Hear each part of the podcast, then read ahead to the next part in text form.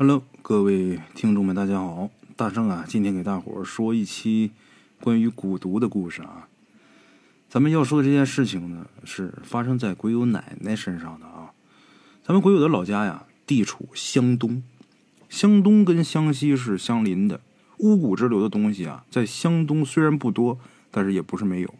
像咱们平时讲故事，一聊到东北大仙儿，这几乎哪个村子啊都有那么一个、两个、三个、两个的。像湘东这个地方呢，也是每个村子上基本上都有那么一两个老人会破这种鬼上身啊、退煞呀、中蛊啊、小孩受惊吓丢魂啊、请神上身之类的，呃，也都会这一些，就类似于咱们东北的出马仙儿，只不过呢，在湘东这个地方啊，没有出马仙这么一说啊，而且呢，呃，处理这些事情用的方式也不一样，当地人称呼这种人叫老爷。咱们鬼友他奶奶年轻的时候啊，是一个很勤劳的农村妇女，当过村民小组的组长、妇女队长，这些她都任职过啊。那个时候的农村呢，是人民公社形式的，大家伙一起干活，一起吃大锅饭。鬼友他奶奶性格很耿直，敢作敢为，说话呢也不留情面。这种性格呀，就导致他经常得罪人。不过那个年代啊，大家都比较质朴，也没有那么多事儿。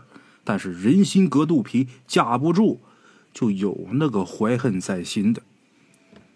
人民公社解散之后，大锅饭结束之后不长时间，鬼友的奶奶突发黄疸性肝炎。据他说啊，当时他奶奶全身这个皮肤啊，黄的跟金纸一样。他奶奶身高一米五六，暴瘦到就剩五十多斤。住了半个多月的医院，毫无起色不说，家里边债台高筑。借光了所有能借的亲戚以后，没办法，只能出院等死。鬼友的奶奶回到家之后，躺在床上，粒米难进。当时没有别的办法，只能以当时啊很稀有的白糖，用这白糖兑水来吊命。没辙呀，躺了能有两三天吧？村里这些平日里处的比较好的人呢，都上门看望。就刚从打医院回来，大伙都来探病嘛。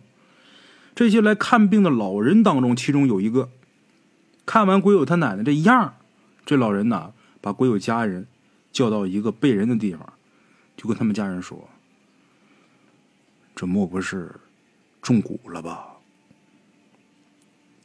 为什么要把他家人叫到一个背人的地方？因为当时那个年代背景太糟糕，那个时代。破除封建迷信，打倒牛鬼蛇神，到处都在喊。在那个时代的背景下，就算看出来是中蛊了，谁都不敢多说什么。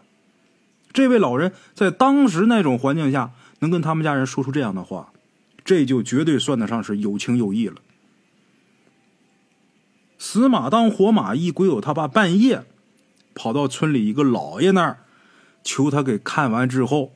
确认老太太是中蛊了，不过下蛊之人功力比较深，这位老爷他解决不了，只能帮着延缓几天，能不让鬼友他奶奶那么快死，但是去不了根儿。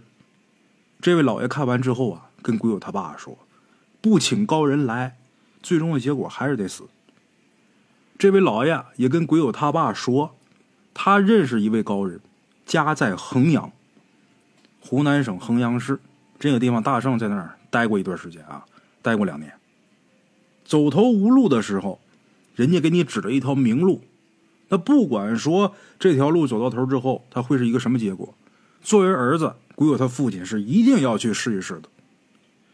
鬼友他爸十几岁的时候啊，跟别人一起去过以木匠闻名的浏阳拜师学艺，算是出门闯荡过。哎。人家这位老爷不是给他指了一条明路吗？他回家之后，把自己老娘，也就是鬼友的奶奶安顿好之后，带上家里最后一点钱和干粮，出发了。一路上跋山涉水，有车搭车，没车走路，一百三十多公里，到了第三天深夜，才赶到那位高人的家中。那位高人的家呀，他打听过，门外有一棵大樟树。咱们鬼友他爸一到那儿之后，一进门。咣当就跪地上喊救命，这也是他们村里那位老爷教的。当时受那个年代的冲击，这位高人肯定不会轻易出手的。但是，鬼友他们那个村里的老爷说过，这位高人呢心软，经不得人求。就这样，果然跟村里的那位老爷说的一样，鬼友他爸在雨里边跪到了天亮，嗓子都哭哑了。这位高人呢才答应。问了症状和生辰八字之后，这位高人一听就知道，鬼友他奶奶种的是蚂蟥蛊。蚂蟥大伙都知道吧，也叫水蛭，学名就叫水蛭，全国各地的河里边都有这东西。蚂蟥，人家这位高人一听就知道，他们家老太太种的是蚂蟥蛊，然后又问鬼友他爸，就说你们家屋后边哪个哪个方位是不是有一棵树？鬼友他爸说有，这高人问明白这些情况之后，就告诉咱们鬼友他爸一个破解之法。得了方法之后啊，鬼友他爸呀就想连轴转赶回去，但是这高人看出他爸特别累，他爸赶了三天道，然后呢在那就跪了一晚上。这时候人身体肯定是很虚弱呀，肯定特别累呀。他想连轴转赶回去，但这高人呢劝咱们鬼友他爸就说呀：“你先别着急回去，在家里边休息半天。”再出发，要不你这身体受不了。鬼友他爸呢，一是不好推脱，二是确实累得不行了，就留下来了。可能是知道自己老娘有救了，太兴奋了，翻来覆去的反而睡不着了。然后借这机会，又想去找这高人问问，到底是谁下的蛊，谁害的我娘。结果一问这高人，这高人呢，守口如瓶，死活都不说。咱们鬼友他爸又求了好长时间之后，这高人说呀。你要真想知道，你得先发毒誓。第一啊，你不能让第三个人知道是谁下的蛊；第二，日后你不允许打击报复，要不然你就会怎么怎么怎么样。鬼友他爸实在是太想知道了，最后发了毒誓。发了毒誓之后，高人才说：“其实啊，他也不知道是谁下的蛊，但是他知道一个情况，就是这个下蛊的人，他肯定是你们本村的。”而且肯定跟你们家有过节。最重要的一点就是这蛊术被破了之后，那下蛊的人他无论如何也必须要在三天之内到你们家里边来一下，要不然他就得死。就这样，鬼友他爸在高人家里边又待了小一天，然后开始返程。到家之后呢，先看了看自己老娘，跟他走的时候是一样，奄奄一息。看完自己老娘之后，鬼友他爸就拿了一把锄头，站在屋后的这个树旁边，就往某个方向啊走了几步，然后用力的往下刨。这一刨，就听见这个瓦罐破裂的那个声音，就类似于陶罐破那声音。鬼友他爸提起锄头一看，这个土里边埋了个陶罐，这陶罐已经破了，而且陶罐里边有一条金黄色的大蚂蟥。得有半尺多长，这可就不小啊！啊，水蛭这东西，它能短能长，能伸能缩那东西，半尺来长，那就相当大了。看见这个大蚂蟥，但是一转眼就不见了，也不知跑哪儿去了，还是缩哪儿去了，就没了。这罐里边还有一张纸，这纸上写着鬼友他奶奶的名字、生辰八字，还包着几根头发。这纸上还有用血记过的痕迹。鬼友他爸挖出这个陶罐以后，在后山生了一堆火，把里边的东西都烧了。这陶罐也被他爸给打个粉碎，给扔进粪池里了。做完之后，回到家里边，看见自己怀孕的妹妹，把他家里边偷偷省下来的一点吃的送过来，正喂鬼友他奶奶吃呢。能吃东西了，就说明身体好转了。鬼友他奶奶就那么一天天的好起来了。鬼友他爸呀。寸步不离的守着自己母亲，生怕自己母亲呢再出什么问题。前面咱说过啊，鬼友他奶奶住院得有半个多月，再加上鬼友他爸呀去衡阳这一来回五天，距离鬼友他奶奶病入膏肓住院到从打医院回来，现在得有二十多天了。亲朋好友该来探病的都来过了，没来的也不会来了。了解情况之后，等他们家报丧，人家来奔丧就得了。这时候如果再来人，那肯定就不是一般人了。哎，鬼友他爸就等着，我看这三天谁会来。等到了第三天的傍晚，就是他破了这个蚂蟥蛊之后第三天的傍晚，有一个意想不到的人拎着十个鸡蛋来了。十个鸡蛋在当时看望病人，这算得上是重礼了。这个人跟咱们鬼友他们家的关系啊不好，以前呢还跟鬼友他奶奶吵过架。这人来看鬼友他奶奶，没进卧房，把鸡蛋给了鬼友他爸之后，寒暄了几句之后，在能看见屋后边的那个窗户边上站了一会儿，就回去了。鬼友他爸看见这个人的表现，心里呀就已经有数了，但是他一直守口如瓶，什么都没说，甚至连鬼友他奶奶他都没告诉。一直到鬼友他奶奶去世以后，鬼友他爸。才把这个事儿说给咱们鬼友听，而且并没有跟咱们鬼友说那个人到底是谁，只不过，呃，跟咱们鬼友交代了一下，那个人下蛊的人，没到六十就死了，他子女那日子啊过得也不好，嗯，这人没到六十就死啊，有个说法就是没修满，啊，鬼友他奶奶去世的时候是七十八岁，算命的呢给算过。说他奶奶七十八岁有道坎儿，能过去的话就能活到八十三，但是那道坎儿，鬼友他奶奶没撑过去。他奶奶去世之后啊，又过了几年，鬼友他爸呢，在一个工地干活，听到里边有的民工啊说话口音是衡阳口音，在一起闲聊天的时候，他就打听那棵大樟树下高人的消息。这些民工里边啊，还真有知道那位高人具体情况的人。这个民工听咱们鬼友他爸打听这人之后啊，首先是很惊异，就问咱们鬼友他爸：“你是怎么知道这个人的？”咱们鬼友他爸没说原因，就说呀是老一辈子的朋友。那个衡阳的工人呢，答应了一声之后就说：“哎，我真知道他们家情况，他们家呀就住我们家对面。年前他刚去世，老人是活了九十多岁，五世同堂，没病没灾的走的，走的时候一点痛苦没有。”鬼友他爸听了之后，心里边很感慨。这两个人同样都是会巫蛊之术的人，害咱们鬼友他妈那位没修满人就去世了，就咱们鬼友他妈这位活了九十多岁，五世同堂，人最后无疾而终，这得是多大的造化呀！好了啊，这就是咱们今天的第一个故事。先来呀，大圣哥再给大伙说一个啊，说一个我微信里的一位好友给大伙提供的这么一个故事。这哥们儿的昵称呢，微信的名字叫刘山河啊，他给我说的这么一个故事。这故事是今年九月七号下午的时候给我投的稿，这都多长时间了？哎呀，才想起来讲这故事，压的实在是有点多哈。这哥们儿说：“大圣啊，我跟你说一些发生在我身上的事儿啊。”这哥们儿的家呢是吉林的，吉林白山。他说，在他老家那地方啊，有那么一个三层的中学教学楼。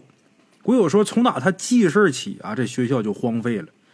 小的时候，经常跟邻居家的一些小伙伴啊，在那地方捉迷藏。有一次呢，就轮到咱们鬼友找，然后他的那些小伙伴们藏。那时候是夏天，这天呢，傍晚的时候，半黑不黑的。咱们鬼友在找的过程中，用他的话来说啊，他的那些小伙伴这帮犊子就都回家了，就咱们鬼友自己傻不拉几的在那楼里边找。”那个楼的结构啊，左边是一个大门，右边头上是一个小门。这大门因为这玻璃碎了，能爬进去；这小门是给封死的。走廊啊，就是特别长的那种，墙上都刷着八十年代特别流行的那种绿色的油漆那种墙围的。哎，鬼友说那个氛围啊，就跟恐怖片一样一样的。走廊一侧有房间，另一面后边就是山，山上全是坟。这个走廊上挂着各个国家伟人的呃相片啊，咱们鬼友说的这个学校的格局啊，这教学楼的格局就跟大圣小时候我读的那个学校是一样的。我们那个学校啊，就是很长的走廊，然后一面是房间，另一面啊那就是楼外边了。墙上也是挂着好多伟人的相片，也是绿色的油漆漆的墙围子。哎，我小时候读的那学校，现在这个教学楼还在使用，虽然说现在没什么学生了啊，但是还在用。就跟咱们鬼友说的这个教学楼的，呃，格局是一样的。咱们鬼友从打一楼找到三楼，一个也没找着，那能找着吗？那都回家了。咱们鬼友一看，这都跑了吧？我也赶紧回家吧。这太吓人了，上自己在这里边，那可真吓人。那时候天又快黑了，可是等他想走的时候，他却发现啊，大门找不着了。楼上楼下的折腾好几趟也找不着门。鬼友说：“这他妈给我吓得腿都软了。那些教室里边啊，有的能进去，有的进不去。咱们鬼友不是找不着门吗？就跟疯了似的，哪个能进去就进哪个。里边都是一些桌椅板凳，有的房间里边呢还放那种以前学校用的那种红色的，已经呃掉了漆的那种大鼓。咱们鬼友从小就怕这些东西，就怕这些漆红漆的东西啊。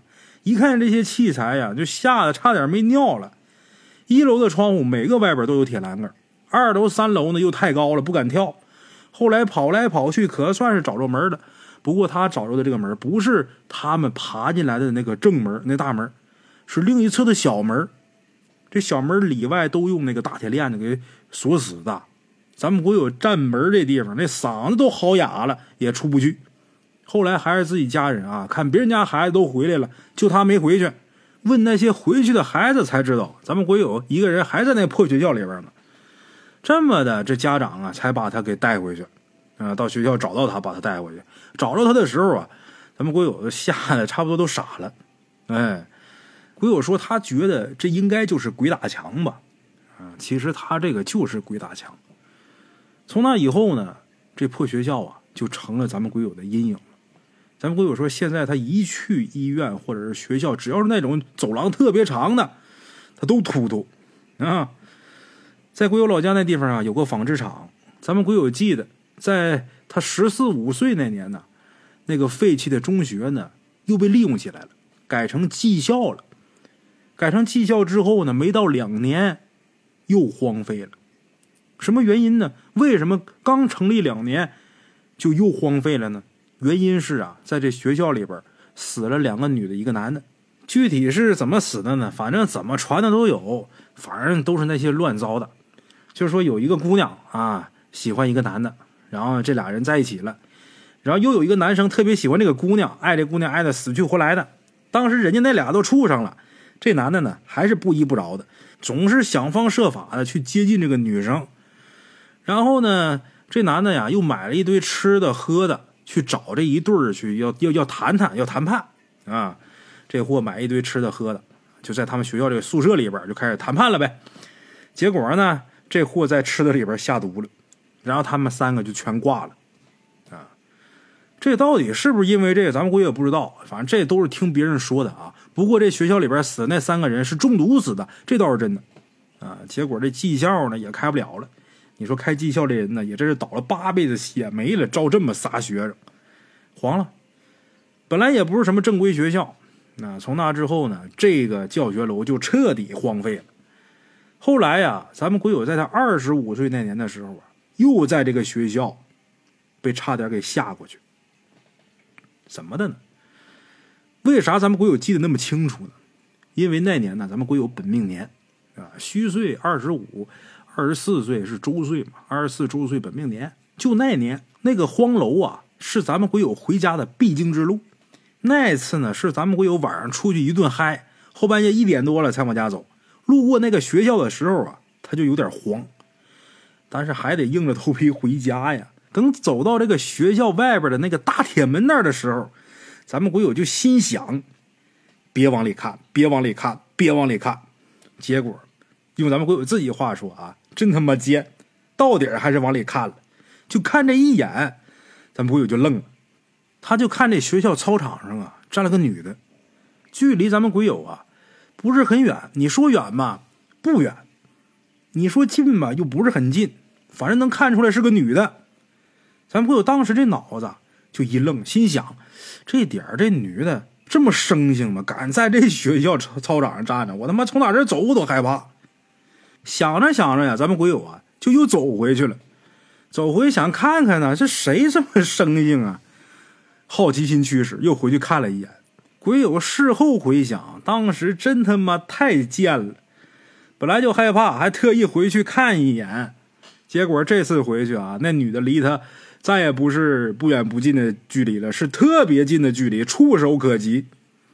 这回看清楚，刚才不没看清吗？这回看的可清了。这女的脸是平的，就跟麻将里那白板似的，什么鼻子、眼睛、嘴都没有。大伙想想，那得是何其恐怖的一个场景！那学校距离离咱们鬼友家大概能有个几百米，鬼友说到这儿的时候说：“大圣，我不怕你笑话，我是爬回去的。回去之后，我家人问我咋回事我当时我就说了，我家人就说：谁让你半夜往回走的？那地方本来就邪乎，这么些年你光听的耳朵里边都灌满了，你听的还少啊？什么半夜喝完酒上下夜班的，有多少人都看见了，你还嘚嘚瑟瑟的，还从那儿走，还往里看。你看见一次也就算了，你还回去看看清楚，你说那不活该吓死你吗？”哎呀，从打那以后，这心里算是落下病根了，彻底不敢回家住了。有时候一下班晚上太晚了，就不敢回家，这总这样也不方便呢。咱们不友就琢磨着，我不回家住，我租个房子总行了吧？是不是？我害怕下夜班我往回走，我害怕我我不回去了。可是这不租还好，这一租又出事儿。他说：“那年也不怎么就那么背，本命年就说点儿背呗，也也也不至于说背这样啊，怎么回事？租这房子怎么租出事儿了呢？他租的那个房子啊，就是那种单位分的那种单元楼。咱们会有去租的时候呢，那两栋楼啊，基本上也没什么人住了，都是一些老头老太太在住，年轻的几乎就没有。他租的是一个二楼，挺破的，不过破归破啊，该有的还是都有的。”那房子呢？两个卧室，一个厨房，没有客厅，里边就是那种九十年代的装修。咱们鬼友当时住的那个，呃，卧室啊，是两个卧室当中的那个小卧室。咱们鬼友在那儿住了能有一个多月吧。那个大卧室他几乎就没怎么进去过。他当时搬家的时候呢，楼下那帮老头老太太呀，就在那指指点点的。咱们鬼友也没当回事啊，就以为老头老太太实在是没什么事干，在那串闲话呢呗。鬼友也没怎么勒他们，哎。刚去住的时候啊，有一个星期吧，咱们鬼友天天带一帮朋友回去打麻将喝酒，也没觉什么的。后来呀，他自己住的时候就开始觉得不对劲儿。哪儿不对劲儿啊？首先是晚上，一到了晚上，他就能听见一些动静。你说这动静吧，它也不大，就好像一些小东小西的碰碰撞撞的声音。哎，那个房子的灯啊，还是那种拉绳开关的那种灯。咱们会有每天晚上都能听见啊，有人拉那个开关的声音。有的时候啊，好像就能听见两个人在那说话，能听见像说什么，就感觉好像是两个人在背后啊嚼舌头似的。说什么内容听不清，但是能听清是两个人说话。咱们鬼友在家附近那个学校，不是被吓出阴影了吗？那段时间他这个神经啊就格外敏感。那时候还没有智能手机呢，都是半智能的手机啊。想看个电影、看个电子书或者听个歌什么的，还得提前从打电脑上下载。啊，过去大伙儿看在商场里边，总有这个下歌多少钱多少首那种的啊，这都是过去的回忆啊。现在都不敢想，好嘛，想看点电影，想听个歌，还得找人花钱去下载去。那时候真是那样的，手机里边有内存卡，把卡给人家，你下多少首歌，你还得列个单子，然后之后给人几块钱。就那个时代，这个时候咱们鬼友啊，就听这屋里边总有这些奇奇怪怪的声音，他就找了一首歌，想听听歌，用这歌声把那个声音给他盖过去。结果啊，他这边歌的声音啊越大，那边说话的声音也跟着大。很奇怪，就你用这个声音盖不住那个声音。咱们鬼友就那么挺了几天，白天的时候呢。也去那大卧室看了看，也看不出来什么。那大卧室里边啊，有一个那种看着特别老的梳妆镜，大红色的油漆，那镜子是圆的啊，两边有抽屉那种的。咱们鬼友他从小就怕这些东西，尤其是漆了红漆的。为什么会这样啊？因为咱们东北这一边的棺材都是漆红漆的，这些东西确实会让某些人心里边不舒服。我小的时候也怕这些东西，啊，在十岁以前看见这东西也觉得膈应。大上我小时候最怕什么呢？我们东北呀有一种艺术形式叫高跷，我们海城的高跷是特别出名的，几乎每个村子啊都会有高跷队，每年呢也都会有比赛的。就现在没事你只要是到公园去，就有那个跳高跷的、唱二人转的，在那个呃类似于以斗舞的形式啊在表演。啊，现在也有很多。我小的时候，我一个发小的家里边，他们家就是高跷队的头，就他爸就是高跷队的头，哎，领一帮人跳这个高跷。跳高跷，你家里边总得放一些道具吧？这高跷里边有两个领跷的头跷，他的那个造型，这头跷的造型，打扮的那个造型，就是黑白无常那个造型，一个黑无常，一个白无常，手里边各拿着一个哭丧棒。大伙想想啊，就他到哪儿去演出撂地儿的话，他得有一个场子，这些观众围着看，他他施展不开啊，怎么办？这俩领敲的拿着哭丧棒，哎，在你跟前走一晃，那哭丧棒，这些小孩吓都往后躲，最后躲出一个圈子，他们在里边跳高跷。因为他这造型吓人，你知道，大伙都往后躲，就怕被那哭丧棒打着，就感觉好像不吉利似的。你们想想啊，黑无常、白无常这造型本身就吓人。他们这妆化再夸张一点，手里边再一人拿哭丧棒，而且脚底下还踩着高跷呢。一踩高跷，人看着那么高，你知道吗？特别高。这衣服穿的嘛，大水袖，哎，这裤子再松快点，衣裳再松快点，你风一吹还直飘，你看真瘆人。我小的时候就特别害怕这个踩高跷的这个服装，尤其是这俩领跷那俩哭丧棒。小时候我发小就拿这东西跟我俩玩，给我吓死了。我就怕这俩东西，咱们鬼友就害怕这个漆红漆的东西。